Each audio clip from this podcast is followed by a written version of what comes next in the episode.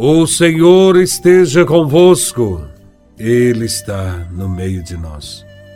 Proclamação do Evangelho de Nosso Senhor Jesus Cristo, segundo São Mateus, capítulo 22, versículos de 15 a 21.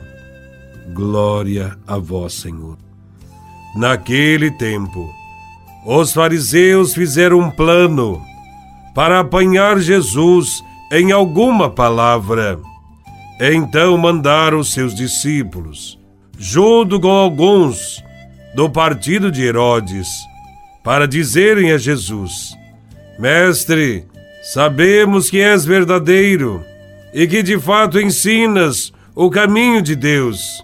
Não te deixas influenciar pela opinião dos outros, pois não julgas um homem pelas aparências Dize-nos, pois, o que pensas.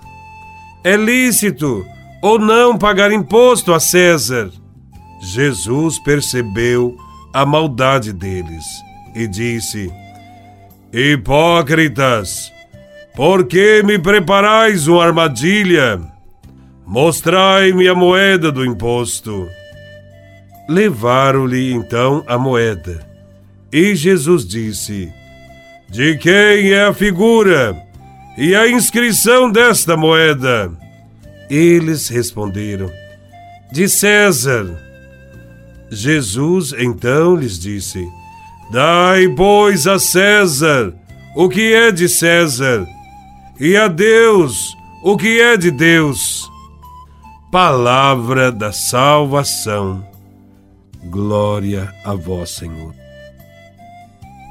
Nesse evangelho, os fariseus e os do partido de Herodes cercam Jesus, com o objetivo de apanhá-lo nas palavras, para, em seguida, ter como condená-lo. Os fariseus são muito espertos e não querem se expor diretamente. Por isso, instruem seus discípulos, que, junto com alguns do partido de Herodes, propõe a Jesus a questão sobre o pagamento do imposto ao imperador César. Aqueles que eram do partido de Herodes apoiavam a dominação dos romanos sobre os judeus, com a cobrança de impostos. Os fariseus, por sua vez, ficavam em cima do muro, pois poderiam se beneficiar com a situação.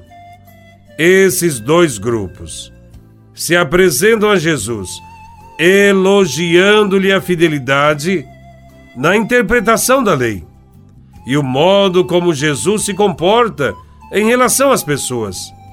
O elogio tem uma única intenção: a de apanhar Jesus em alguma palavra.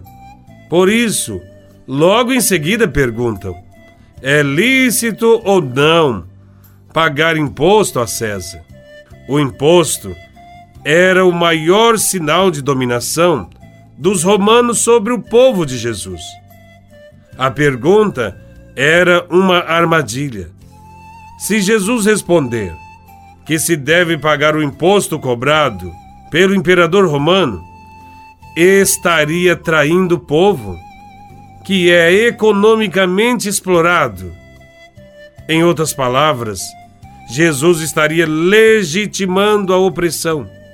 Se ele afirmar que não se deve pagar, certamente será preso e condenado como um subversivo.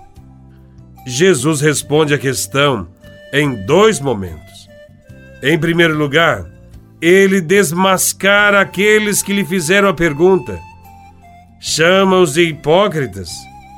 Em seguida, Jesus pede que lhe mostrem uma moeda do imposto. A moeda trazia o rosto de César, com seus títulos divinos inscritos. Qualquer judeu que carregasse uma moeda destas no bolso estaria cometendo uma transgressão que proibia o uso de imagens e, ao mesmo tempo, significava que estavam comprometidos com os romanos. Por isso Jesus os chama de hipócritas, que quer dizer fingidos, dissimulados. Estes creem que é possível ser fiéis a Deus, conservando-se ligados a um imperador que oprime, que explora o povo. Também nós, nos dias de hoje, devemos ter muito cuidado de fazer alianças com aqueles que oprimem e fazem o mal ao povo. Jesus nunca aprovou a dominação dos romanos sobre o povo judeu. E Jesus pede que devolvam a César o que é de César e a Deus o que é de Deus. Enquanto os seus adversários perguntam se é lícito pagar, Jesus responde que é preciso devolver a cada um o que lhe pertence.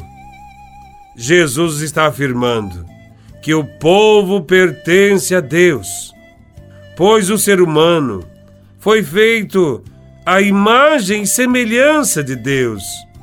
Por isso, o povo pertence a Deus.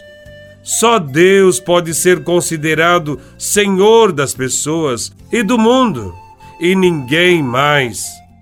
Pois em cada um foi estampado a imagem de Deus. Somos propriedades de Deus, que nos fez livres para vivermos neste mundo com dignidade e com respeito. Devolver a César o que é de César. É, portanto, dizer não a todo poder que gera exploração e dominação. É devolver a Deus o que é de Deus, é lutar para que todos tenham vida digna e liberdade. A palavra de Jesus nos convoca para estar muito atentos e vigiar o comportamento de qualquer autoridade e estar de prontidão, se necessário, para contestar qualquer um que não respeite o ser humano, que é a imagem e semelhança de Deus. Que o Senhor nos ajude a viver o amor a Deus e aos irmãos. Louvado seja nosso Senhor Jesus Cristo, para sempre seja louvado.